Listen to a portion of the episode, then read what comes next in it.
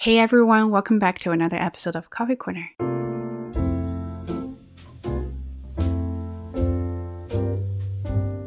Uh, I have to apologize first. I know I haven't been very active lately. Um, I'm trying my best to kind of upload uh, one or two episodes a week, but it has been very challenging. And I actually I've discovered something I really like, and I am actually doing that, which is yay to me because.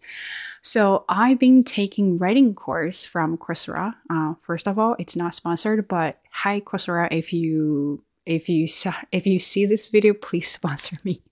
Uh, anyway, so uh, I was really I was really hesitant about taking course from Coursera because I've always uh, I've always done that kind done courses in a audition way, so I don't have to pay for it. But then I realized that if you really want to learn something, it's better to just pay for it, so you kind of feel like you have to do it. Uh, I've learned a lot. I really like the course. Uh, that's what I've been doing uh, recently, and I kind of put my speaking aside for a bit, and then of course my speaking got a little bit rusty. So now I'm back and I want to continue this, and that is not our topic today. Our topic is antelophobia. Yeah, so when you first saw that word, or when you first hear that word, uh, what is your reaction? What is your guess about that word? And then I can explain to you. So uh, I've made a mind map to help me uh, organize my thoughts. And that's another skill I am trying to learn. So in the future, I will do more um, notes like that so I can help myself organize my thoughts, ideas, and also I can actually really learn from what I'm talking about. If you know what I mean. So, anyway, back to our antelophobia. Uh, that is something when I was looking for why do people fear making mistakes? And then that is the first thing came up when I searched for that. And the funny thing is, when I was trying to think about making mistakes, uh, I was really thinking about myself, but then I got a lot of comments from my students. They were really, they were really shy and they were really afraid of me making mistakes. And some of them even told me uh, privately, saying, "Bay, you know, I'm scared of making mistakes, and that's why I, I don't feel I don't feel participating in class because what if my classmates laugh at me, something like that." And then I've got a couple of comments and DMs from you guys saying that, "Oh, I'm really worried about." Uh, kind of, you know, speaking in public and I'm worried about if I speak bad English and people are going to laugh at me. And I was like, hey, you know, we share something in common, which is we, we both, uh, we, we're both scared of making mistakes. So why not do an episode about that? Here we go. And we're going to do the topic. So antelophobia is, is a term that you use to, to describe the scare or the fear you have when you make mistakes. And a lot of people, sometimes it's mild, sometimes it's extreme. Some people are afraid of making mistakes, but not too much. But some people are kind of like, they they are really scared to the point that they may have like their heart might beats really fast they may sweat a lot and they may you know freeze that moment and can't move can't talk that happens but yeah, antelophobia is the fear of making mistakes, and that's what we're going to that's what we're going to talk about today. And also, uh, when you think about antelophobia, and it refers to perfectionism. Long time ago, really long time ago, I think when I just first started a few episodes of Coffee Corner, and one comment uh, said that, "Bay, can you do an episode about being perfectionist?" I was like, oh wow, that's something I really want to do. But the problem is it's it's, it's because I wanted to do it so much to the point I don't know where to start. And here we go. And everything just merged. And now we're doing this. Um, I've been really struggling with perfectionism and I've been struggling with, I, am yeah, I am now still uh, with making mistakes. So here we go. We're going to talk about that. So after we explain um, definition of this and you kind of have a kind of grip of it. And then we're going to dive in and talk about more about antelophobia. So I'm going to cover uh, what does it make people do. So when you have antelophobia, what are the symptoms or let's say why it is bad and i'm going to talk about causes uh, what cause what causes the problem there and of course at the end, I'm going to cover how to overcome it. So let's think about oh, what does it make us do when you have antiphobia? So first thing, of course, is to avoid doing things because if you know doing nothing costs you nothing, doing something that at some point you're going to have to make mistakes, which will bring you really awkwardness, embarrassment, and other negative feelings. Right. So when you weigh those two things, like when you weigh those two options, you feel like, well, better just do nothing. Think about yourself. When you want to practice your speaking, let's use that example. When you want to practice your speaking, are you on the side of, yeah, I'd rather just not open my mouth and talk, or you're on the side of, yeah, uh, I don't care about making mistakes because I really need to practice speaking, and the way to practice speaking is to open my mouth, right? So, on which side you are actually, you know, so that is the first thing. It will make you avoid doing things because doing things costs something, and you don't want the cost, and then you avoid doing it. Second thing, uh, I think there's a TED talk about that. That when you learn a language, you tend to focus on mistakes rather than the message you're trying to deliver, and that is us. So we tend to focus on mistakes. It doesn't matter if you're learning a language or you're learning a new or you're learning a new skills or other things. Let's say you start a new job. You're going to be focusing on the mistakes you you have made or you're going to make whatever. Otherwise, it's mistakes. You're going to focus on that instead of the process. So when you do that, you tend to avoid doing it. Oh, I'm going to make mistakes. And it makes you feel really bad. And you don't like the feeling, you avoid it. Human nature, right? Trying to avoid any painful and harmful thoughts or feelings. Of course, there's another example that what this antiphobia will make you do is to imagine the mistakes you're going to make.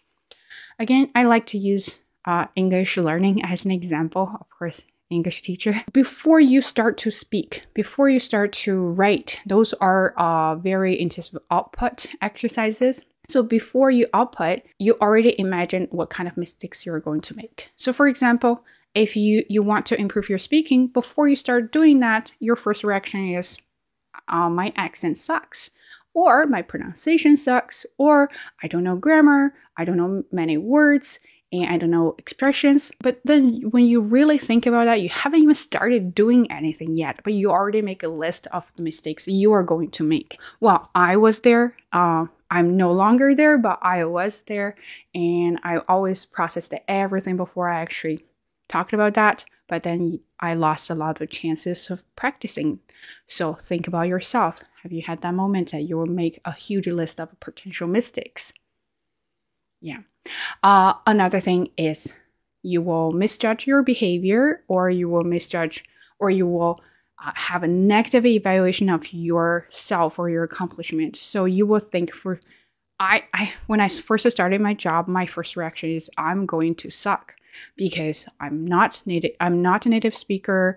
Uh, I may not do really well. My student may laugh at me because uh, my accent or my pronunciation, or they even they pro- they probably would even think that oh she's too young to be a good teacher things like that. Yeah you know i but but if if you look at my experience and my qualification i am very qualified for this job and i'm sure i can do the job. And then it turned out that my students really like me. So but before i started doing that i already have the misjudgment and a misevaluation about myself and that makes me feel really bad. And that will stop me or that will discourage me to do something. Think about language learning and other skills learning that before you do it, have you had the moment that you're going to be like, oh, I definitely going to suck? So think about that. Next one is, of course, feel crushed by the idea of a failed attempt. So you will feel so frustrated even thinking about you're going to fail. You're taking exams. Uh, I still remember my first IELTS. I, I knew I was going to fail. Uh, so I was so desperate. I was so frustrated because I had this thought that I was going to fail. And I was like, oh, that's such a waste of time and money. And I did it. It, w- it was it, it wasn't good, but oh, but it wasn't too bad. But but the idea of feeling something makes me really think that, oh, I'm a terrible person, I'm not good enough, and then then you know I never wanted to improve because I knew if I if I did it, it would be bad result anyway. So right, so that's something I was thinking about. What does anthophobia actually make us do?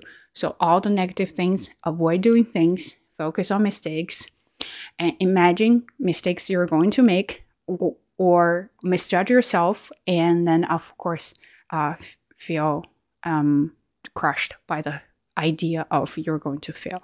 So th- those are some things that antiphobia make you do. And then move on to the cause because while you can't really talk about how to overcome it without knowing why you have that kind of phobia, right? So let, us talk about that. And I, I really resonate with that cause because first the thing is you had really terrible experience about your failures yeah and uh, about making mistakes. So that is something think about if you ever had an experience like that. Think about if yes let me know. If no also let me know. So i remember when i was little if i made a small little tiny mistake then my mom would be really uh, upset about it, it would be like, oh, look at other kids. Uh, why are you making same mistakes? You know, uh, is that because you're not smart? Is that because you didn't listen to teacher? When I when I grew up, of course, and as an adult, uh, I constantly made decisions, especially life decisions. Then then I was so worried to make wrong decisions because if I made mistakes, my my parents are gonna be judging me. Uh, then then I had that really really bad moment about speaking. At one time, I was in a class and I think I was talking about something, and the teacher. Uh, I don't know if she did that on purpose or not, but I definitely, I, well, talking about that, I remember that really clearly. So she she called my name. She said, "Okay, can you read this paragraph?" So I read it, and then there was a pronunciation I just could not do it. I just could not do it. And but she she couldn't let go of it. She just asked me to repeat, repeat, repeat until I said, and I said, "Oh, you just can't do that." In front of 20 students. So I was I was so embarrassed and after that I had a long time that I could not recover from that experience and I didn't want to speak in public. I didn't want to answer any questions in class just because I was so worried that someone is going to make fun of me yeah, I was definitely traumatized by that terrible experience. Have you had that kind of moment too? So let me know. Another thing uh, is our whole society or even your uh, living environment. Let's say I grew up in an environment that actually left me really little room for um, making mistakes. Uh, my parents, especially my mom, is very strict. She doesn't like when I make mistakes. Uh, if I do, and she'll be really mad because first reason, first the thing she's she's going to think is not that oh making mistakes is common. She will be like, why are you making mistakes? Is that because you're really terrible? Uh, never something like oh you have to embrace your mistakes and learn from it. No, so that is from my childhood. And then the whole society is more promoting or embracing being perfect, right? That's what we call the perfect uh, perfectness, perf- perfectionism. Yeah, perfectionism. So they and everything you see on social media is so glamorous and so perfect. They have perfect smile, perfect makeup, and perfect background, and perfect everything. And when it starts to speak, they, they tend to have that just from nowhere, they just speak perfect English. And you'd be like, wow, how did that happen? And when you look at yourself and you'll be like, oh, okay, so you kind of chicken out and you say, I'm not going to do that because I can't speak like her or him. Uh, I better just not speak. Right. So that is how you grow up in like this kind of toxic environment because people constantly uh, promote uh, being perfect. And also, this judging uh, environment as well. So if I mean here, uh, everyone is very friendly. I've seen some uh, channels they will actually really comment on your English or comment on your words or something else like haha, uh, funny grammar mistakes and a poor accent or something like that. Oh, simple words and you don't know how to speak. Well I mean, that's definitely very discouraging. If you have encountered that, of course, like how how would you want to do more when everyone is trying to discourage you, right? So that is something I was really learned. I'm getting better at that just because well, you know what? If I don't practice, I lose the chance of practicing. So I'm thinking about it as well. Another thing about our living environment or our background or something like that is we never learn how to tolerate and accept mistakes. So we always think mistakes are negative, are bad, and you are not supposed to have it. If you have it, then you are imperfect, you are definitely terrible. But we never really learned how to learn from our mistakes. So making mistakes is definitely painful, but like it there's a benefits of it. Right? So if you make mistakes, you learn from it. You're not gonna make the same mistake. If you fall here three times, and next, on the fourth time, you are not going to fall here because you've learned from it. But the whole society, even our family, are more like, oh, you can't even make even single mistake. If you do that, I'm gonna be all over you and judge you and say something bad about you. So that is the whole atmosphere we have nowadays. But I think the most important thing is we know making mistake is, is, is just normal, right? So you learn from it, you accept it, and then you move on. But we never learned it. And everyone at school, and your family, uh, or at work, everyone is trying to say that you have to be perfect, never make mistakes. Mistakes have costs. Okay, so let's talk about how to overcome it it is definitely not easy uh, and especially like, i've been dealing with that for so many years. I'm getting better but i'm still like kind of have that uh, imposter syndrome moment but and trying to be perfect but I can't being perfect and then i got mad at myself. Uh, i'm still learning. While doing this i actually learned a lot that oh this may be something i should do uh, in the future to help me get better. So first thing is label your thoughts and uh, feelings. Oh, back to the reflection episode I did, uh, I tried this actually. So if you have a notebook, digital ones, or go back to old school pen and paper, so you can write down the problem or the mistake. Even it's an imagine a mistake. Write down the first thing and then write down what you think about it, how you feel about it, and write down the solution to it. So, really label your thoughts and ideas about mistakes or about making mistakes jotting that down will help you clear your mind. When you when you really face it it's not that i mean it's still painful but then you will think oh it's actually not a big deal. As long as i find a solution to it like this then i can overcome it. Or let's say you can't even find a solution to the problem you have or the mistake you have. That's okay. Maybe maybe that one doesn't like is not supposed to have a solution. Then maybe you should move on to a different direction let's say English speaking, right? So a lot of people here want to improve your speaking, improve your listening. And the thing you can do is what is your weaknesses of your speaking and listening? List it. If it's grammar, vocabulary, pronunciation, accent, find a solution to each of your weakness and start to practice, right? start to improve. And that is something can help you overcome your antilophobia that applies to any kind of things you want to do. So new things. I am going to do that because for next few weeks, I'm going to have a uh, student teacher and I will be their mentor. So I may make mistakes, but I will write down my worries and um, potential mistakes I might make and then have my feeling thoughts there and then have a solution to it. So that will help me calm down and uh, not being anxious. Second, accept reality. So there's a thing that mentioned by uh, Brené Brown in her book, uh, Atlas of the Heart. I still love the book. Sorry. There's a, something called reality check. So you have to know there's a certain there are certain things that you just can't improve. For example, a lot of people will come here and say, "Well, uh, your accent is pretty good, but still not as good as a native speaker." I would say, "Well, you know what? I accept that because I am not native speaker. I'm I'm I'm like I'm Chinese. I, I don't have the so many years of speaking English. I started speaking English like probably eight, ten years ago, and I started really kind of improving it recently. Uh, so of course, I am. I I don't have a native uh, English speaking accent. So I accept the reality and move on, and I will still improve, but I wouldn't really dwell on that just because I am not one of them. Right. So that's about accept reality. But some things that you can improve your grammar and other things.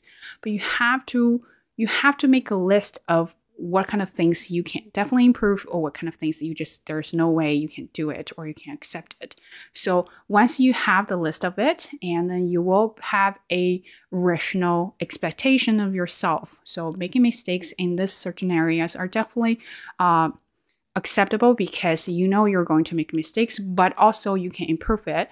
And for this section, you know you're going to make mistakes anyway, and there's no solution to it because of certain reasons, and there's nothing you can do with it. Accept it.